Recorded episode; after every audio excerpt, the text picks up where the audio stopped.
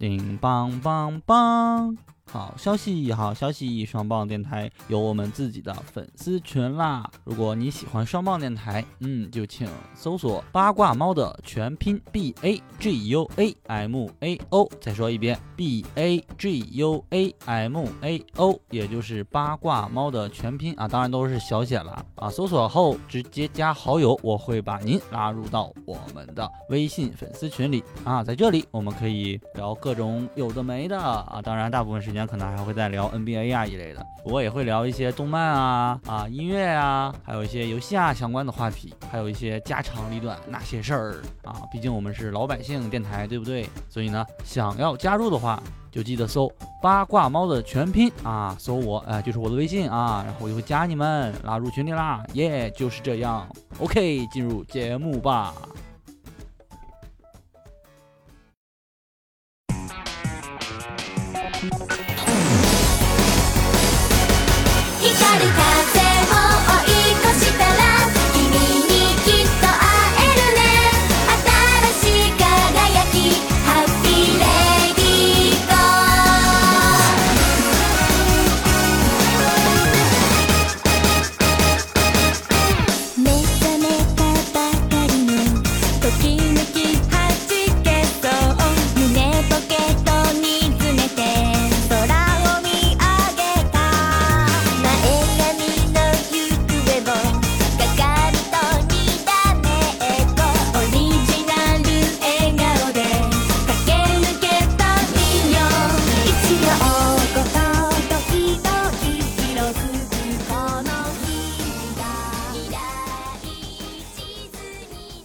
北京时间二零二二年一月十四日，嗯，晚上八点零二分，啊，您现在收听的是双棒电台的八言歌语 A C G News，我是你们的假朋友庄二斌郭富哥，明天大伙喜欢摇摆，自称娜娜米的明日歌姬黄金贼八卦猫，耶！我是一个炊事员，炊事，我我是我是一个炊事员，啊，又换 title 了啊，然后下一位，哎。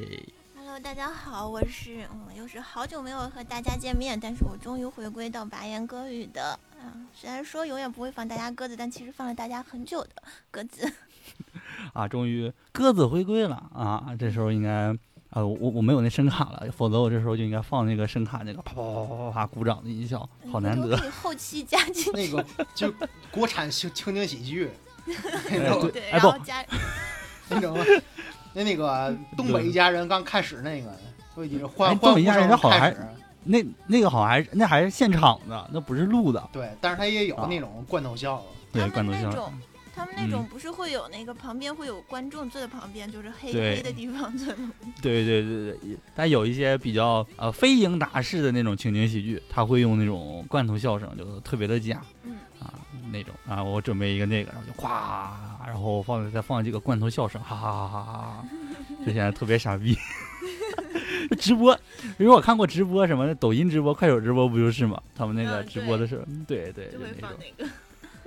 好，然后这也算是二零二二年第一期，也可能是这个这个月最后一期。风向，因为要过年了嘛。对，因为要过年，然后过年之前有一个非常可恶的七天上班地狱，但好像，哎，鸽子，你那边你你应该会再提前两天放假吧？应该不是，应该能提前走一天吧？但是我们也是要连续上一周的呀。今天是我放假的第五天，一眨眼五天过去了，没想到还剩二十六天。天津因为疫情，然后大老师这边就放假，对，沦陷。对，这时候又想起了那个去年还前年，不就是哪个地方沦陷了，就会有哪个地方的那个呃标志性食物来进行什么煎饼果子加油，热干面加油。这次天津的疫情真的还挺严重的，我现在在北京都很害怕啊。因为沦陷了，对，你就不能回去了。对啊，是因为补课班的补课班的原因吧？说是补课班，然后都是孩子感染，对，大家都是孩子。所以说假期不要补课。他属于是一个南区，我属于一个北区，然后他那块儿但是还是要，但是跟我没有关系。然后你们现在就是隔三差五要核酸一次，是吗？不让我出去。哎哎，对。这个虽然题外话，新闻之前一个题外话，就是你们有没有前段时间看一个视频，就是传的很在二次元圈传的很很很很很久嘛，就是这几年特别火的一个就是天津，因为要核酸嘛，然后就是天津一个小区有一个少年，天天在那那公园那里非常坚持的卧榻翼，表演卧榻翼给大家加说那油打气有一个古风的公子那个，没有卧榻翼，然后那个录视频的，哎，你看你看那边有个二次元，他在干什么？他在踢他在卧榻翼给整个整个小区的人加油打打气，然后 对，打 call，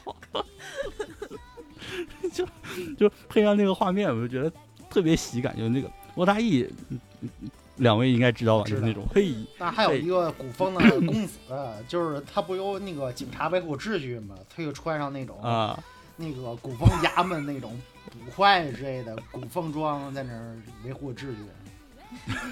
但其实都是那个大家为了为了这个疫情去出一份力嘛，虽然也是有可能为了博眼球。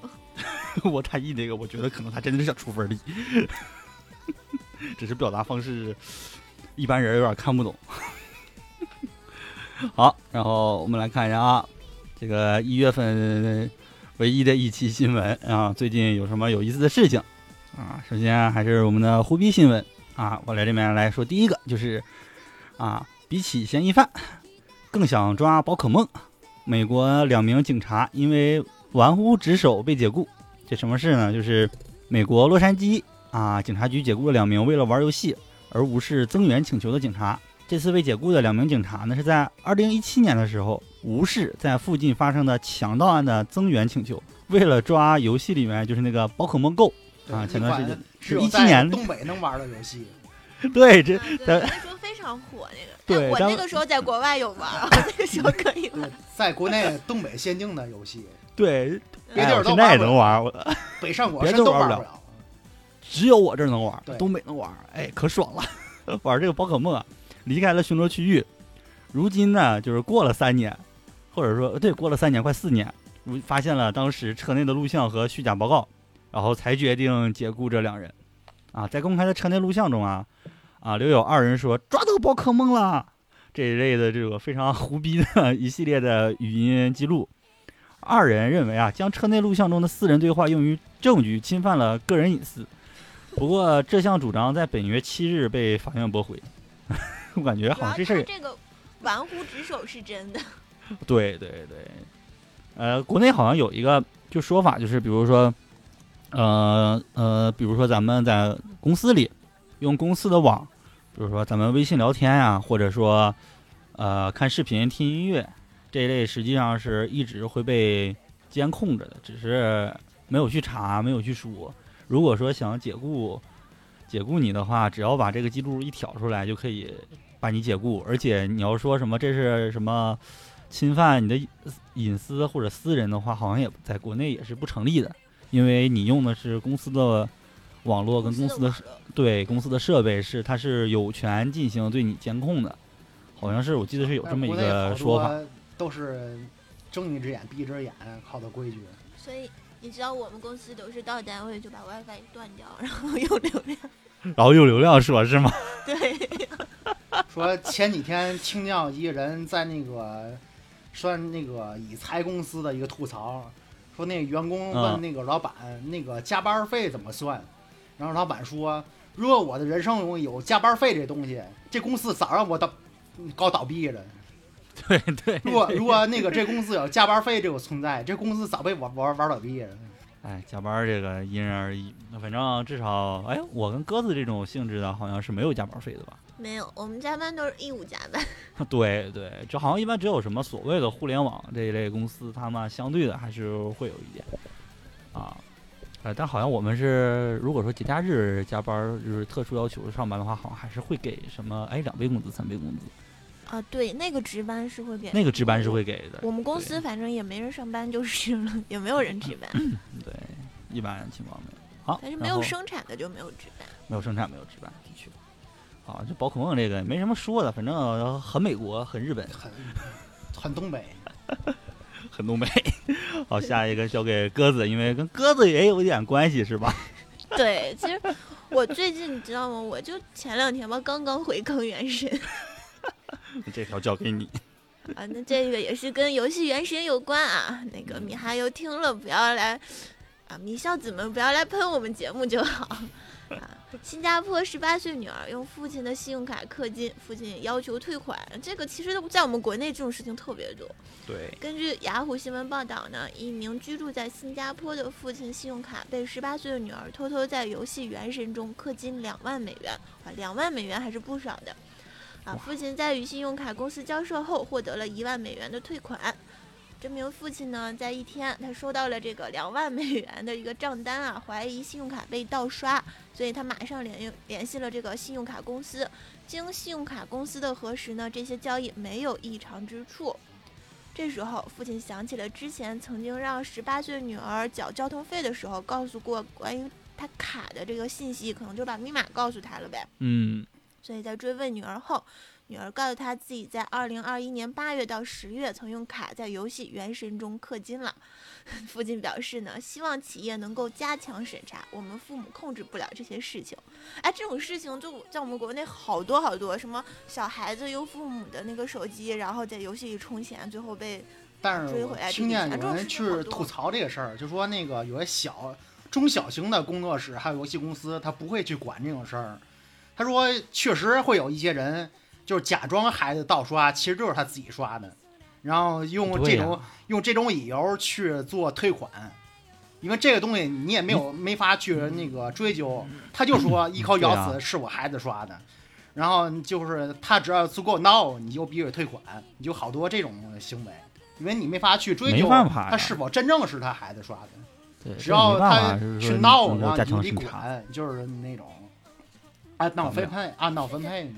但是两万美元啊，我就说明这个这个女孩真是没少氪进去啊！十二万能抽能抽几个满命啊？那都满命满金好多好多个了吧？那基本上如果概率没什么大差错的话，应该是差不多都能满了。对对对对，虽然说《原神》这个游戏很啊很氪金，但是也没必要氪这么多进去了。这个游戏氪金咋说呢？你要说它氪，它也氪；你要说它不氪吧。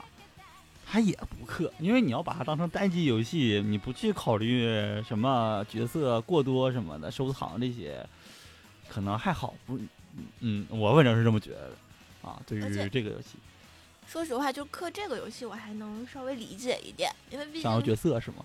我觉得它这个品质还是很高的。我记得之前看过那种新闻嘛，就是小孩儿真的是小孩儿去花钱，然后就花了很多很多。呃，是什么《球球大作战》那个游戏，你们玩过吗？啊，玩过，一六年的时候，还是一五年的时候，我就记得那时候还是比较流行的，那时候就玩。那时候挺火的。他怎他怎么可以买皮肤吗？但我记得好像是有皮肤吧。就可能是为了各种那个就是比较厉害的那个球球，应该有各种角色吧？我不知道，我没玩过。我我没没有，因为没有想到有有什么嗯，能特特特别的让人去。在球球大作战能氪那么多的理由，然后当时好像也是几万，这是看过一个。然后当时那是个合集嘛，还有就是小孩花家里的钱有十万吧，给那个主播打赏。对对对对对对，打赏那个多。但正常都是你看啊，正常都是那种什么小朋友啊，你可以核实证明是小朋友的话，那可能是公司说什么可以退款。但是这这起新闻最大的特点可能就是她是一个十八岁的女儿。我在那个原神逛那个贴吧的时候，逛原神贴吧的时候，经常看见有人就半夜然后抽卡上头，完了说我想退款，就这种帖子特别特别多。没办法，你抽完了之后你让人退款，嗯，也有点不太可能。那你只能说 iOS 可以退，但是退完就号就没了嘛，就被封了。好，好像是这样。安卓不可以。而 iOS 充钱好像比安卓还要贵一点，毕竟有那个服务费，苹果。对，苹果有一个那个收取额外的税费，就很坑啊。反正有孩子的注意一下，别让自己孩子 没事玩这类手游，否则，嗯，遭殃的是自己。顺便管理一下自己，不要把什么各种卡号啊、密码啊一类的告诉给自己的孩子吧。因为小孩子实际上再怎么乖，其实有的他们有时候还是经不起诱惑的啊。更何况成年人，像我们有时候 都容易上头，对吧？好，然后大老师这边。啊，第一条是那个冲野修一的新作漫画《My Ghost》动画化决定是二三年放松，然后这部作品是头文字 D 的二十年后的一个世界观，然后也是一个全新的主角，但是还是会遇见头文字 D 的各种人。但好像我记得这部作品跟《头文字 D》不一样，因为《头文字 D》其实说白了都是什么本田呀这一类的那那种什么日系纯日系的车。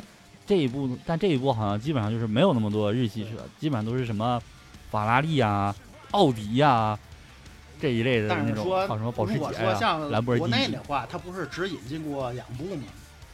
对，啊，如果说要是看只看那两部的话，再直接看这一部会有一个心理落差感，因为对于冲野秀一来说，他那个头文字 D 的前半段和后半段，它质量下滑就已经很多了。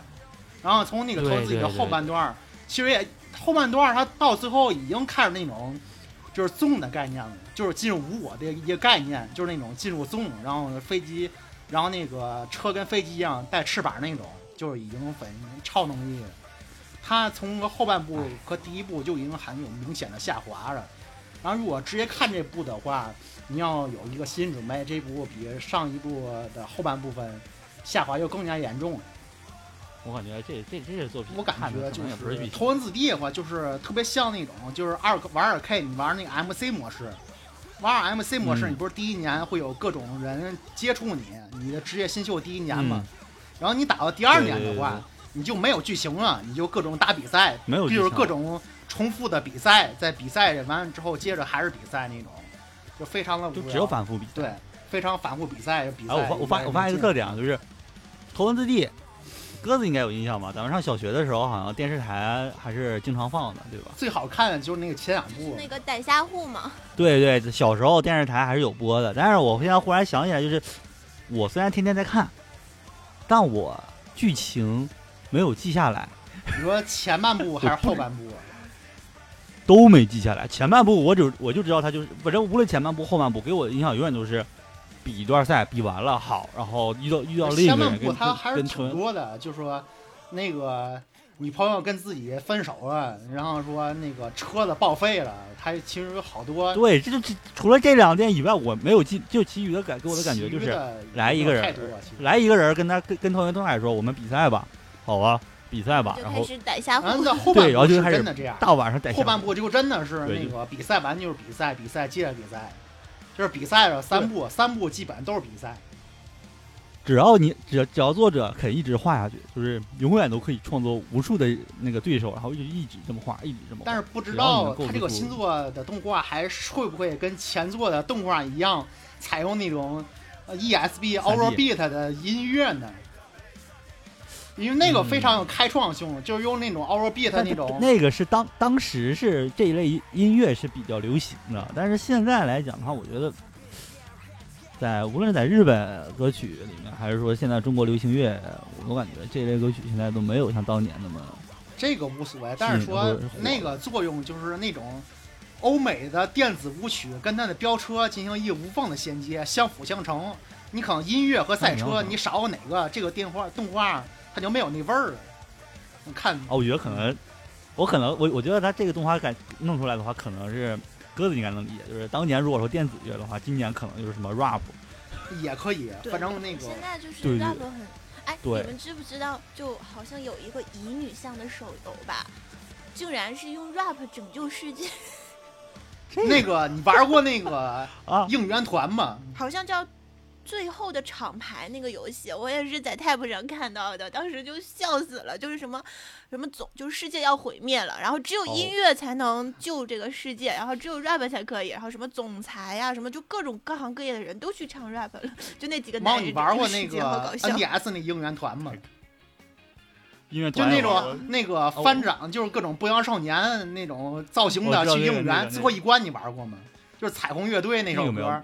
就是彩虹乐队给高安写那首歌，然后你去做那首歌，它剧情就是有一块陨石往从天上掉下来了，然后大家伙就通过音乐的应援，把陨石不就陨石吗？给推回去，就是那个同样的剧情。哎，哎，我你有印象？鸽子说那个，鸽子说那个游戏可能跟这个是差不多，不就是一块陨石吗？他们给推回去。音音乐音乐 OK，你知道吗？可是它只有 rap，用 rap 可能是 rap 那种。就可能现在因为比较火嘛，这种这种类型的，对可是音乐有很多种类型啊。你像之前以前那个啊，动漫那叫什么来着？老不利吗啊，？就是你们都你俩都是我的翅膀那个那部叫什么来着？呃呃，那那那那个那那那个那个青音少女吗？哎，不是不是，就是那个宇宙，然后高达机甲和音乐的那那超超时空要塞是吗？对对对，超时空要塞，那不都是音乐拯救世界吗？但那他是音乐感化敌方的人，他没有把音乐当成武器。对他只是说给唱了一首，就是唱歌，然后让那个对面的外星人听到了之后，哇，这就是文明的力量，然后就开始倒歌了，就拯救了世界。我说的那个游戏，也是类似这种的，只不过不是唱歌了，而是唱 rap。可以玩那个我觉得唱 rap 那种不是个应援团，那个非常好玩。可以是。我觉得唱 rap 不是说就是感化对方，说什么啊跟对方 battle 了然可后能是把对方气死。对，可能是把对方气死。行，然后来呃这边下一条，下一条，下一条是我比较喜欢的一个作者赤松健，就是画魔法老师这个作者，他现在画的漫画连载《悠久持有者》，也就可以说是魔法老师二啊，还差一画就要完结。然后作者呢现在正在执笔最终画，嗯。哎，对，这个是已经到了一个新闻，因为这个作品一开始是在周刊上连载嘛，但是之后可能是因为作者身体原因，毕竟年龄大了啊，然后就转成了月刊，但是它月刊每一画的质量跟页数都是很高的啊，然后连载了差不多呃几年了，哎，好像连载了差不多有将近十年了吧，啊，将近十年，对。对对，将近十年，然后到现在终于完结啊。然后这个虽然是魔法老师的续作，但是它这个背景呢是魔法老师呃原作世界的一个平行线，就是魔法老师当时他是推出了一个像漫威宇宙一样那种平行时间线，说啊有两个时间线，其中两条时间线的其中一条啊就是不是完美结局的那条线啊。是说是这这条线的十年后，然后讲述主人公进行一个冒险的故事吧。啊，一七年被动画化，但是我也不知道为什么。赤松健这个作品，《魔法老师》也好，《悠久持有者》也罢，嗯，他的 TV 动画化就真的就只只只动画了前面一小段，然后后面呢就没有再继续，然后出了一点 OAD 啊，然后不知道会不会后续还会出动画。还是会说会像魔法老师一样，最后弄了一个原创的什么剧场版的结局，反正狗血的一笔，嗯啊，我还挺期待的吧。这部作品反正也要完结，所以没看过的我还是推荐一下，然后顺便推荐两位，然后进行看一下。鸽子应该是没有看，他这个剧情要是 你说的很要直接做动画，嗯反正从那宇宙观上也不好直接出吧。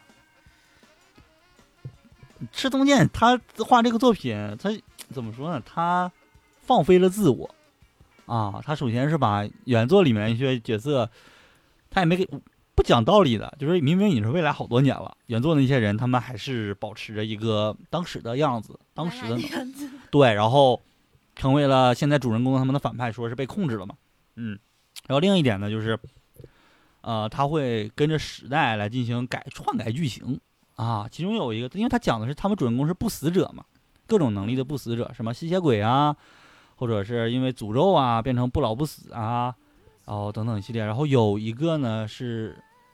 有一个他是不老不死的特点是，他是别的世界穿越过，穿越到这个世界，然后他就说，现在这个魔法老师有悠有持有者这个世界是漫画的世界，对他而言是像对他而言就像那个呃游戏转生一样，鸽子能理解吗？就是他你们他就说，哎，你们是有这些能力，但在我看来，我的面前会有一个数值面板，就像网游一样，然后我就可以调数值，然后进行一个开挂型，我就不死。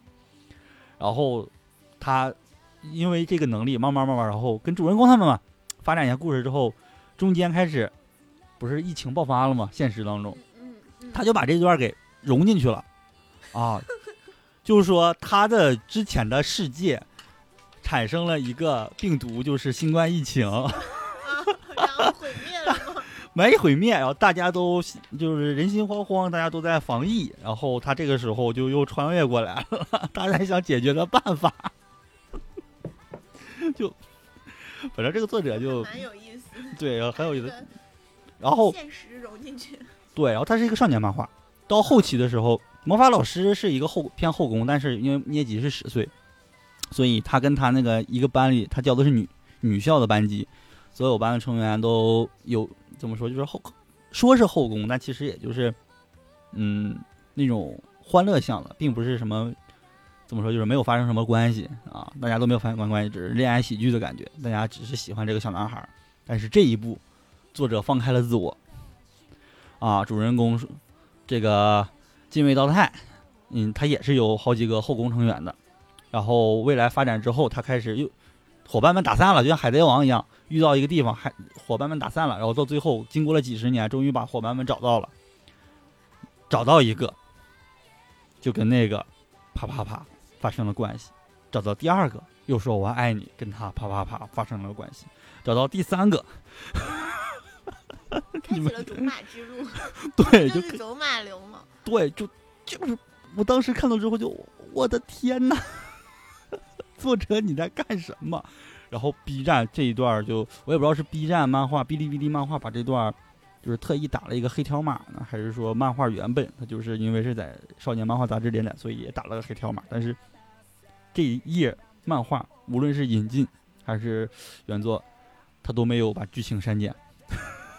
我我此时此刻我觉得 B 站可以的。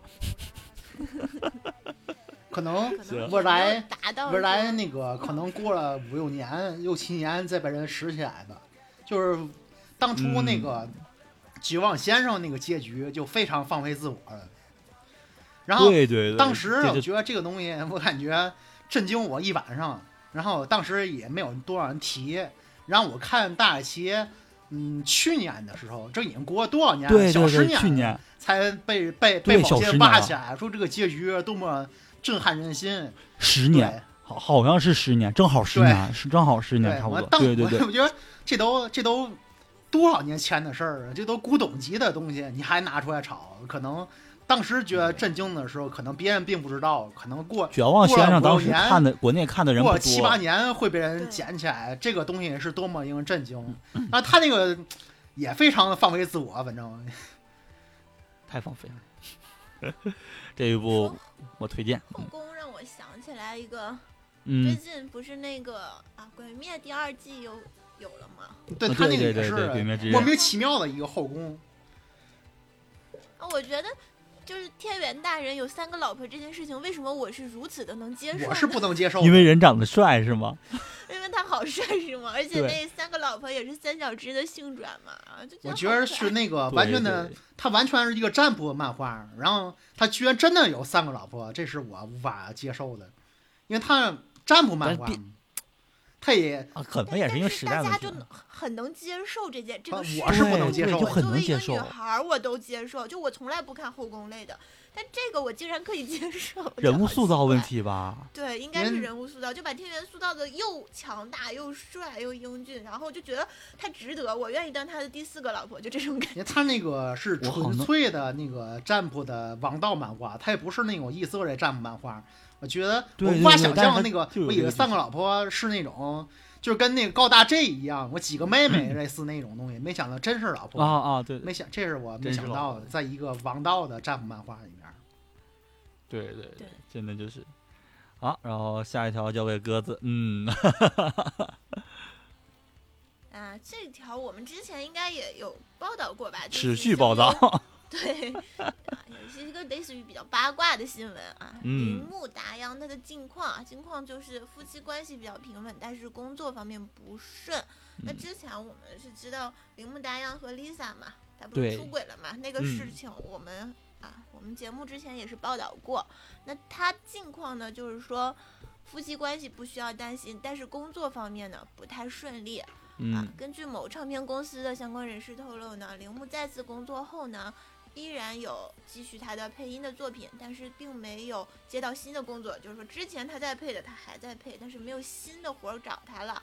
啊，另外呢，铃木虽然还在进行音乐活动，但自尊心高的他呢，不知道该如何面对粉丝，所以短时间内还不会参加登台亮相的工作。哎，自尊心高，为什么还要出轨呢？不懂啊。这时候说我我我也是要面子的，我自尊心是高的，嗯，然后而且哎 Lisa 竟然就原谅他，原谅了。就我们上期不也是上一期节目就说到了这件事儿，就嗯，嗯，他竟然原谅 Lisa 原谅他，就嗯，我们无法接受。原因 Lisa 就是说看到铃木大央。啊、现在这个样子就很脆弱，然后他就就想了想，哎呀，原谅他吧，然后就搬了新地址，然后什么家里以前的东西就全扔了，准备重新来过。两人，我的天哪！就是好圣母呀！我因为我这两天刚好就在看网上 B 站上有一些就是那种 UP 主，他是会去啊讲一些以前古早的电视剧，嗯，然后就里面有讲了很多那种圣母白莲花的女主。为什么我觉得 Lisa 的这个做法就很？那也许他们也有一些利益关系了。就这种啊，丈夫出轨，然后妻子原谅啊，其实咱们国内好像也挺多的，是吧？对对对，不过不过最后不也离了吗？是离婚了，就比如说陈思诚和佟丽娅离婚了，文章马伊琍，伊琍最后也离了。对，对对对，哎，这个哎，那个不太了解情况的，我可以给大家啊复习一下这个铃木达央和 Lisa 这个婚外恋的这个事啊，不是他俩婚外恋。二零二零年一月二十二日呢，铃木达央与 Lisa 结婚。那七月份呢，据文春报道，铃木达央从二一年春季起呢，与录音棚的工作人员 A 子开始婚外恋。对八月四号，铃木达央发表声明，暂时停止活动啊，这就是他一个出轨的一个事实。对，哎，这个铃木达央，哎，咋说呢？反正嗯，反正还声优，还是一个好声优，但是他的私生活真的很呃不检点。对。下一条新闻跟他有关，就是怎么说呢？他之前不是配那个奥特曼嘛？大老师这面的新闻，对那个啊钢奥特曼铁奥特曼第二季的 PV 正式放出了，然后没有他，对，但是第一季的话，它是有一些原创剧情的，然后说导致嗯第二季它那个时间线进行一个更改，应该会有大部分的原创剧情。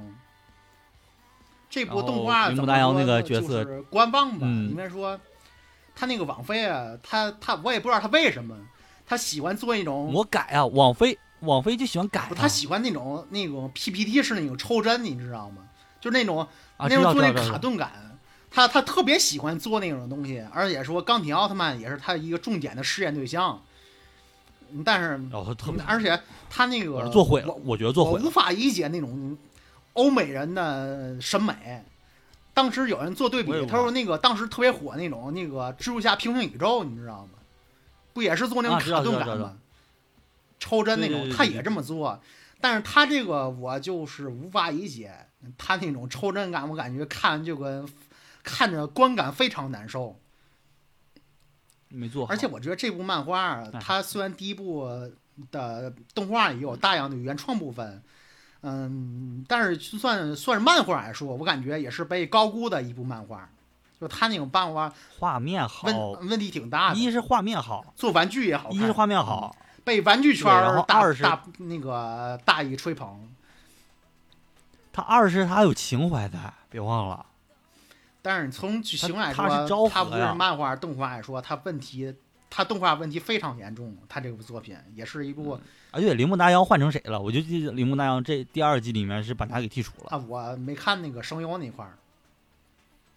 对，铃木大洋已经被剔除了，没办法配钢铁奥特曼。同时，下一季东京复仇者啊，嗯，宣布制作的同时，也把铃木大洋给剔除替换了啊。但只有少部分未来的动画好像还保留着他的声优，但好像没有进没有，就像鸽子刚刚报道的是没有新的了。嗯，希望他说我很纠结。你要说希望他没有什么新工作吧，他感觉好像也她这个还行吧，就是说那个佐佐木希，她的那个老公杜部健，现在已经干了一年的体力工作了，就是搬货运货之类的，领着就是说领着最底层的工资，干着最累的体力工作，然后自己惩罚自己一年。因为他本身的罪行也比樱木达郎要更狠一些，他是跟多个女子进行那个不伦行为，不是一个。然后是因为数量太多了，最后才被发现。那他搞这种不就是苦肉计的感觉？哦，我好辛苦，我好。但是确实，佐佐木有点恶希也放弃了跟他离婚的一个想法。，对他确实是，有效的，放弃了。对于对于他来说。嗯，白莲花，白莲花男人。你觉得日本那种教育对于女性的教育也非常畸形呢，其实也是，嗯，非常畸形的一种教育，包括说还得随了随夫的姓嘛，就是非常的畸形。嗯他那种教育就非常畸形，要比中国要更加畸形。好，然后剩下的嗯，聊继续聊大老师人员了吧，因为剩下的都是动画，我最后直接说动画项目。第二条是那个《咒术回战》的票房紧追《鬼灭之刃》。嗯，哎，都反正都是我喜欢的作品。像那个嗯，没错。科普一下日本的一些票房现在一个基础数据吧。日本现在是嗯那个真人电影，要是非常火，明星像木村拓哉他们那种大火明星做的话，嗯，大概票房火的话是在三十亿左右，三十亿日元左右。那种然后说啊，他那个一般的那个。呃，像大热的动画来说，现在的话就这两年都是一百亿日元起步所以我之前我也是做预测，《咒术回战》会一百个亿起底，但是我没想到它会这么快。它现在上映三周就已经八十亿日元了，嗯，它是完全就是各种数据都是仅次于《鬼灭之刃》的一个其次的一个数据追赶者。我感觉大概是会在二百五十万到三百万之间是一个包底的数字，它现在是非常火的一个爆款。虽然到不了四百亿吧哎，但是成二百五十亿到那个三百亿之间差不多，折折合成人民币应该怎么算？折合成人民币应该也就刚过亿是吗？呃出了六吧，差不多。对对，我就我那么差差不多没有啊，一百日元相当于人民币六块左右。然后日本啊，现在的话，一一百亿也就是六亿。差不多。日本现在的话，其实，嗯，它之前票房低迷是因为它的那个票价非常贵，它不是像国内一样几十块钱那种，它票房它票价是非常贵的。然后这一年，一千五嗯吧，一千五百日元，好像是好像是差不多将近一百块钱人民币。然后这两三年，但他送东西、这两啊，三年对他送东西啊，也送特点各种的。然后这嗯两三年，日本是在它的票房开始进行改革的，它的那个电影市场是做改革的，包括之前说超英分厂之类的，它的超英的话，票房数据也现在变得非常不错。然后呢，真人电影的话也有所提升，然后动画的话，大陆的动画直接一百亿起步了。反正整个日本的呃电影业是在逐渐的回暖的。哎，有没有一种就是感觉就像咱们中国这个中国前几年吧，影观影前几年像一六年，对对就前几年前指没有人去电影院，就直接看盘。然后一六年之后出现的电影开始复苏，是它那不也是那不也是先进行一个票价进行一个那个便宜打折，就变成十几，还记不记得咱们那时候是那时候就美团什么的上面十几块当初大家都看盗版盘了，但没人去。现在都开始因为因为因为在那之前啊，就是一零年之前，我记得是看电影，就是一零年之前我我印象中我花钱看过一个电影，就是《武林外传》的那个电影版，炒房那个呗，我初中初中那个，我还记得当时的票价，嗯那个时候是一零零几年的时候，你想想初中零几年，然后看了这么一场电影，我记得票价是将近一百块钱。对，那个时候都挺贵的，得有七八十吧。对对对，嗯，然后所以那个时候就是因为票价贵，大家就就没有办法承担得起。你想想看，那时候工资什么的，呃，物价什么的也就那样。你说一百块钱对我而言，实际上我还记得那时候我初中好像吃在食堂吃顿饭，也就才三四块钱，麻辣烫三块钱，嗯，对，然后一份儿全肉的盖浇饭才五块钱。啊，然后看场电影就把一嗯能吃多少份儿那个香辣肉丝盖浇饭，还有一个特别奇怪的，就是日本近几年特别奇怪的现象，就是就是跟印度一样，歌舞电影大受追捧，就像那种《马戏之王》那不是来来来来迪购开始阿拉丁之类的，他那歌舞电影啊，直接进入年榜的前三名。就是我不知道为什么逐渐的阿三化，可能说可可能说东亚这块亚洲现在对于歌舞电影最无感的就是中国人了，中国人对那种是一点儿都不敢，包括日本现在也特别吹捧歌舞电影，可能只有中国对歌舞电影。中国中国现在看电影不是看小鲜肉或者哎，好像也不已经不是小鲜肉时代了，今年，反而大家开始观影 观影变 变成了红色电影影，时代，什么那个水门桥，啊，对，没错，或者或者说是已经开始不像以前是，以前是只要是个小鲜肉演个电影的话，他就能有票房。现在大家不看吴会骗了，京，看到小鲜，现在大家看明星就是看那种什么流量明星，他们反而不会去特意去看去买电影票去看。哦，现在除了这吴京啊，沈腾，吴京这种，很很很呃对沈腾这个，但好像大家现在已经逐渐开始很在乎电影的剧情等等一系列的，不太像以前是只追星了。我觉得这个还是国内观影来说的话，观影人群的一个变化。质的提升吗？对，变化。我觉得是是因为就是明星塌房的太多了，你就想这一年娱乐圈出了多少事儿，多可怕了！尤其就那个吴吴姓某吴姓男明星那个事儿之后，我觉得可能就对于爱豆啊、流量明星这一块儿，就是对他们打击特别大。哎，我跟大家说一个，虽然也是题外啊，就是这不明星塌房事件出现了嘛，然后很多产品找代言，就是找代言的时候，因为有些公司需要推那个明星一类的，然后代让让那些品牌公司代找他们代言嘛。你知道推的都是什么吗？不是嗯，不是那些流量明星或者是什么影娱娱乐圈儿这些明星，而是推体育明星。那也不好说呀，这个也也有可能出问题。不，体育明星他那个代言的时间是很短的，就是啊他他只就只在你就比如说只在这个体这体育明星还是当红，就是比如说有有能力的时候，就比如说举个例子，就当年的刘翔去代言一个产品，就是只在他夺冠之后的一年内嗯啊啊，对，就是一年内，或者说就是他连续两年内夺冠的话。就是参加这世界赛又夺冠了，然后这两年他就是只要他们签的就是一年一年或半年，啊，期限很短，反正就半年不容易塌房。然后推推体育明星的原因就是，你签这个签这个夺冠这个体育明星啊不塌房 没事儿，反正就半年。大家现在都开始怕了，对，就我我我平时中午在单位吃饭，我们在饭桌上聊的最多的就是 娱乐圈这些。下一个塌房的是谁？对，前段时间李云迪，现在王力宏，就大家全都一个接一个。哎，大老师看没看过那个山东的一个视频？一个山东哥，一个山东那个呃大哥们儿吧，不能说人人家大爷或大叔什么的。你看那个吗？看过，应该没有吧？就是他就操一口那个山东话，就是那个《炊事班的故事》里面老高，也就是《武林外传》的老邢，记得吧？就他那个口音、嗯、啊啊，我我我我也不太学上来，就是他录了一个视频劝昆凌，劝昆凌，对，昆凌啊，你你你不要想不开呀！啊，你们家发生啥事儿，你们就好好的在家里解决啊！啊，我相信杰伦他不是那样的人呐。如果发生什么的话，杰伦他也是有苦衷的呀。你要理解他，好好在家里啊解决解决，不要向外伸张发微博呀！啊啊，你要 大哥还有二十年啊，就是说什么大哥大哥比你年长啊啊，你大哥有经验，你就听大哥的啊。再再过二十年，大哥就要进养老院了。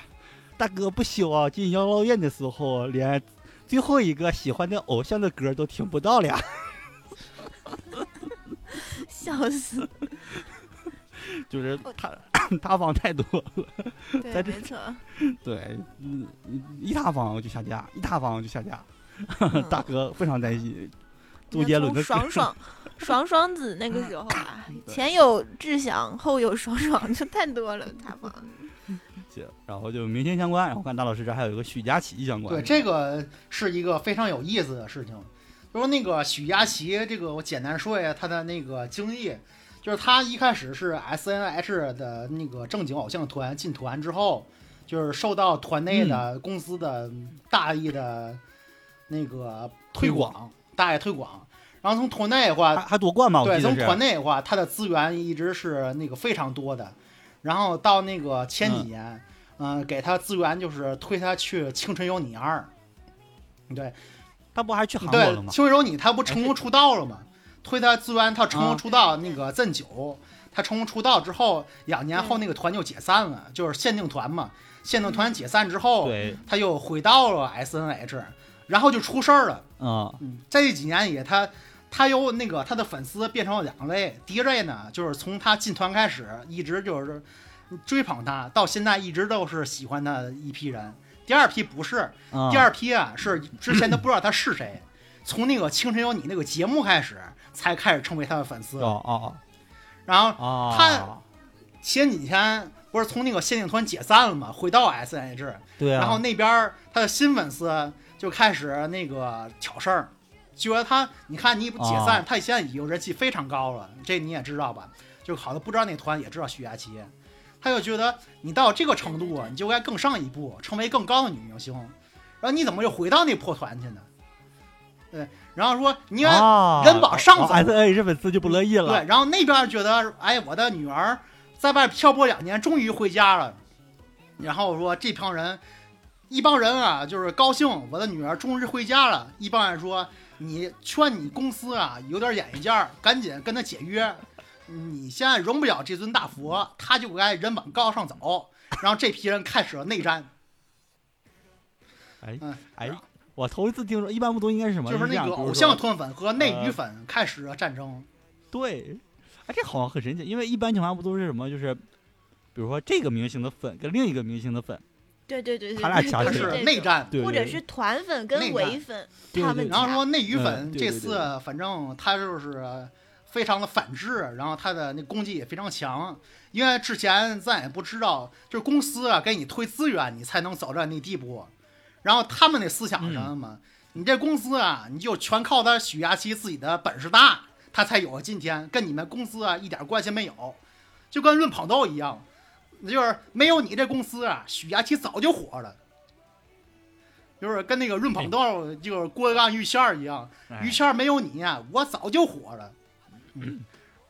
我觉得，我觉得没有没有这个什么这个选秀《青春有你二》，他就已经很火了，资源就已经很牛逼了。不是说 S N H 给他已经单独那时候就已经开始单独但是。这帮人就各持己见了，一帮人觉得说，当初没有公司也就没有你，你这个出来那是一个正常的事情。然后那边那鱼粉呢，觉得没有你哪有这公司，然后他俩就开始疯狂内战。哎不过我就是每个人的角度不一样嘛。嗯我这个角度，因为我当时看了《青你》，我确实是通过《青你》才认识他的。啊，对的很确的多人他确，对啊，很多人他就是他不关注那个小偶像小团体的时候，就不知道而且这俩人的其他观念也有非常大的冲突，就是因为偶像团粉嘛，就是一开始就是他偶当偶像时就追他，人家也参加他的签售会、握手会之类的，当偶像去追。啊，内娱粉不这么想，内娱粉的意思是他是大明星，他的手是你能碰的吗？他的他的他照片是是你是照种感觉片是你能你配跟他照的吗？啊，这样啊，我理解了，我理解了。这种这种心态我，我知道，就是尤其他的那个偶像啊，偶像团体那边的原来的那个粉丝的那种心理，我太知道了。我给你们说，就是我之前喜欢过那个张云雷，嗯啊啊啊，讲相声那个张云雷，他之前没有特别火的时候，不还会在那个小园子里面去说相声，那个对说相声，然后那个时候会离他特别特别近的。后来特别火了，他不就相当于走的就有点像啊大腕儿的那种感觉嘛，啊就感觉越他不可不会再出现在小园子了，只会在大的商演里出现，然后啊，接近他的机会就很小很少很少了，哎，嗯那种心态就很不舒服，觉得明明就是我我的，就是那种我可以很轻松的、很容易的就接近他，但他现在火了，我就接近不了，接近不了。我感觉他很，对对对，就是他的原来的那种偶像团粉，可以前还能给台下给他搭个下场，对对对对，可能就就是是这种心理吧，这种心理我是理那种二次。元宅那种嗯偶像宅的心态，跟那种哦那种我我也微博的。那种微博追捧小鲜肉那些内娱粉丝的一次正式的，好像第一次的内战，嗯，打得非常激烈。啊啊啊！我我能理解这种感觉。就举个例子，就相当于我喜欢的一个作品，它没有动画化，没有动画化的时候，就知道的人不多，我又觉得我狂推荐这个作品让大家看，大家都不以为然，我就觉得你们不懂这个作品。只要这个作品一动画画，然后就出现了一堆哇，好牛逼啊！咒术回战就是这样，然后鬼灭之刃也是如此。对对对，然后他们就然后就会就然后你提出一些什么，就是他们就而且这种看动画的他们会进行一个 CP CP 粉，啊 CP 大战然后他们就是不允许你。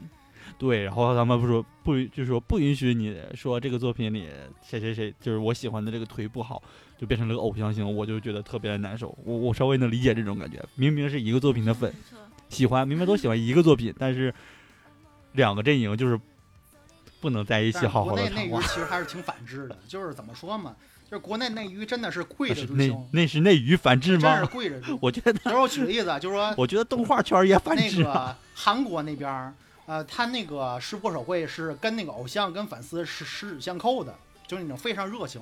那不跟日本一样吗？哎，日本没有。我来讲欧美的话，欧美的话就是你喜欢我，你也不用商业活动，我就跟你合影，就是你喜欢我是你尊敬我，就是无所谓。但是国内内娱粉真的是跪着追星，就是把偶像当爷爷那种，就是非常反跪着追对，星我，觉得只有国内是那种跪着理追星那种就是把当嗯当做那个佛龛供着那种，非常反制。其实，哎，不哎过说起许佳琪，我想起来也是在 B 站看一个那种对比，她之前是演了个戏吧，就演技被嘲讽特别特别对她。好像他们这类演技都会被嘲讽。没有什么演技。对，当时是被嘲讽是转圈呐、还是怎么样？哎，反正当时我还看了一个那个，但是我对他印象很深的是他之前有一个就是那个舞蝎子那个蝎子摆尾吧，啊对对对。哎，你说那个剧是不是什么清风朗月花正开？就是在爱奇艺播那个我都没看过，我就在 B 站看了一个，就是别人剪了 他，又剪了一些别的女演员的那个。他就是他的舞台真的是没有跳，他的舞台真的跳舞非常棒。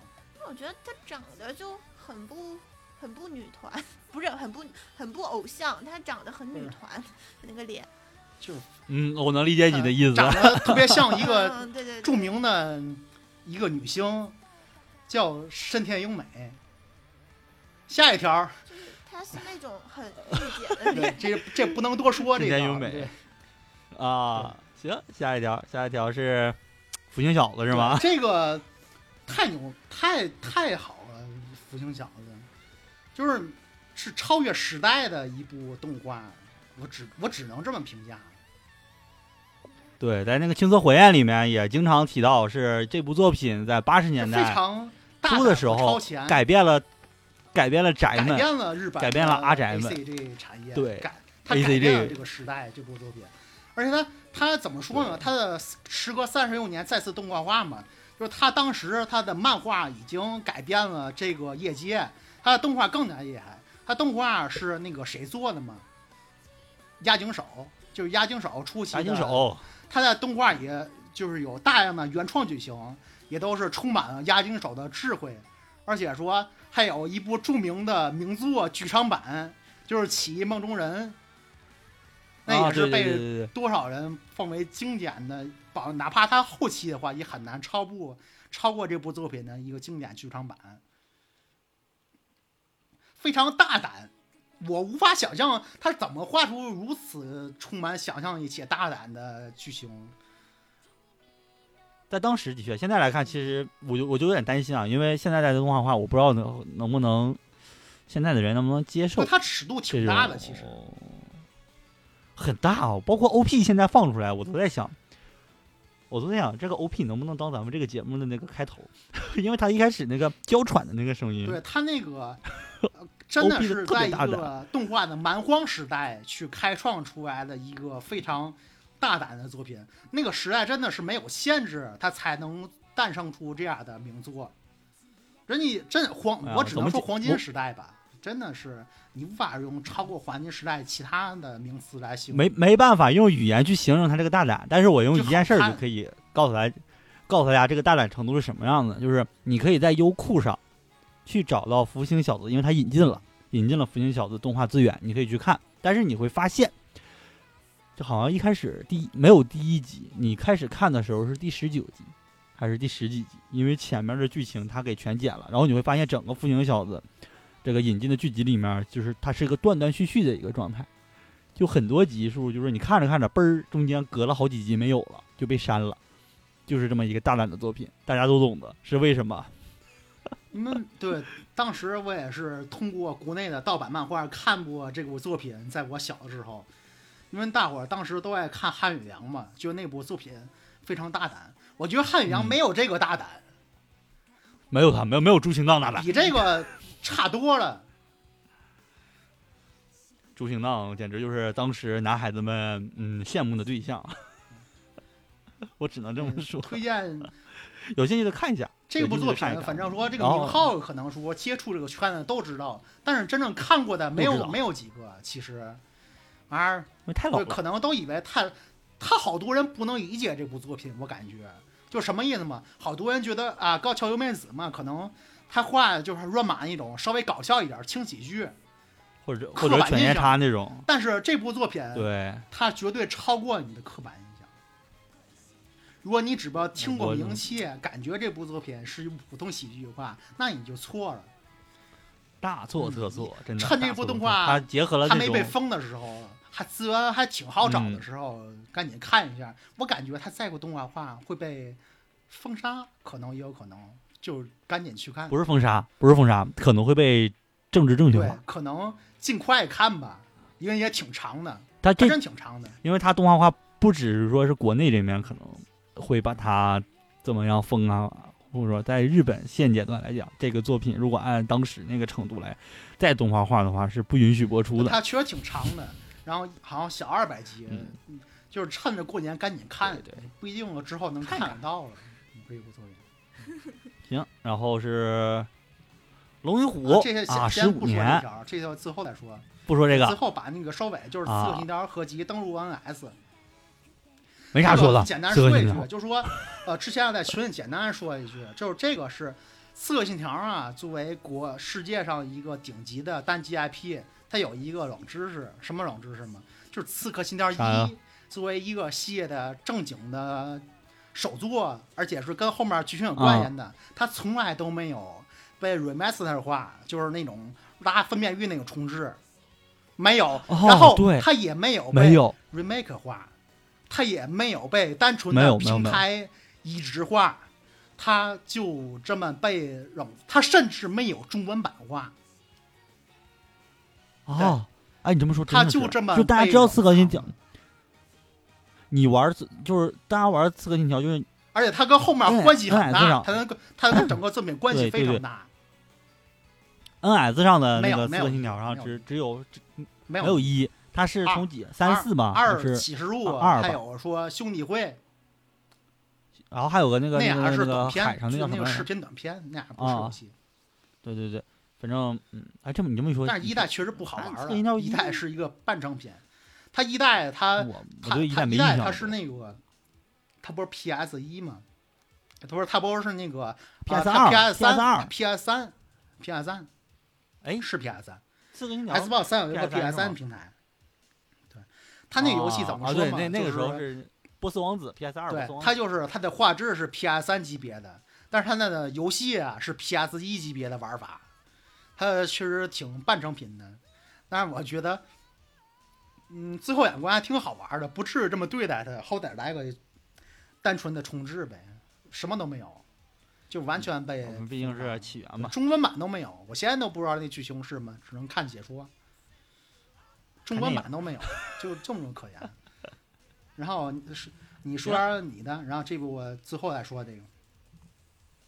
行，那我这边就最后一条简单说一下，对动画相关啊，动画相关，首先是《雀魂》啊，就是大家应该都知道吧，《雀魂》一个，哎，《雀魂》好像是国内做的是吧？这个游戏好像是，我记得好像是好像是国内做的一个日式麻将的游戏玩麻，将嗯，对，所以 你竟然不会所以那个玩麻将，那你少当时那个《天才麻将少女》就非常火，但我也啊看不懂。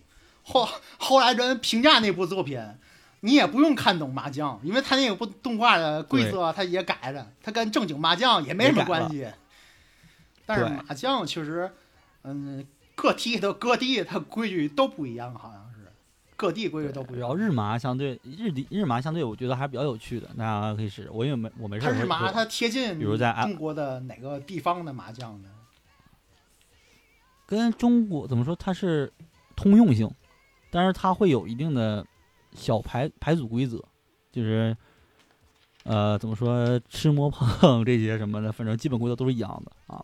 然后它可能就是把各各地区的相进行一个统一，然后就取相同之处，然后弄的几个牌型，大概是这样。所以说是只要是中国人打，无论是你玩过哪个地区的麻将，你都会玩这个游戏，就是简单上手。嗯，我只能这么说。然后这个作品呢，就是很神奇的，它要 TV 动画化，然后四月开播。然后从现在情况来看，也没有说是什么样，嗯，反正宣传图是 Q 版。嗯，不排除是泡面番可能，然后现在是没有其他消息，啊，大概就是这么一个，然后下一个是 TV 动画《更衣人偶坠入爱河》，这个是讲一个关于 cosplay 的故事，一会儿会讲这个，啊一会儿我会讲这个。这是一个 cosplay 的，大概反正嗯，怎么说，就嗯有兴趣都可以看一下那个 B 站的一个漫画啊，我觉得这个还我我挺喜欢的啊，就是两个人之间关于 cos 啊这种事情，然后还产生一点点恋爱的那种感觉啊，很青春，很好，而且还有很多 cos 的会知识，就是根据那个《龙与虎》讲一下这十五年间就是萌系动画呀一些恋爱的的变变化。一会儿我会讲一下这个，就是作为作为重点去讲那个。好，然后最后一个啊就是今天一，今天一三十周年推出新连载，我觉得这没什么必要说了，就是该看就得看，是吧？行，然后我这边就这样，然后最后一条就是大老师这边啊，，就是《龙与虎》纪念企划呀，是《龙与虎》的十五周年计划企业也在进行当中。这是今天最后一条新闻。哎，鸽子看过吧？《龙与虎》看过呀，这简直是恋爱番必看的。就是那个好多人就是特别感慨的事儿，我觉得挺值得一聊的。就是那个这十五年以来啊，就是萌系动画的一些那个变革，就是傲娇的角色已经逐渐的消亡了。就是你看这十五年，当时十五年来，那个十五年前的话，可能傲娇的角色像丁公那一类的是非常流行的那种嗯嗯，对对对，嗯，傲娇的属性。但是现在的话，逐渐流行的不是那种，可能是当前的那些以前傲娇系作品的女二角色，就那种说颜值非常好看，身材也非常好，但那性格并不是傲娇的一个种类，她是非常的内向，嗯是温柔，或者说像那个高木同学那种非常主动的类型。啊，像那种角色现在是非常的受推崇的。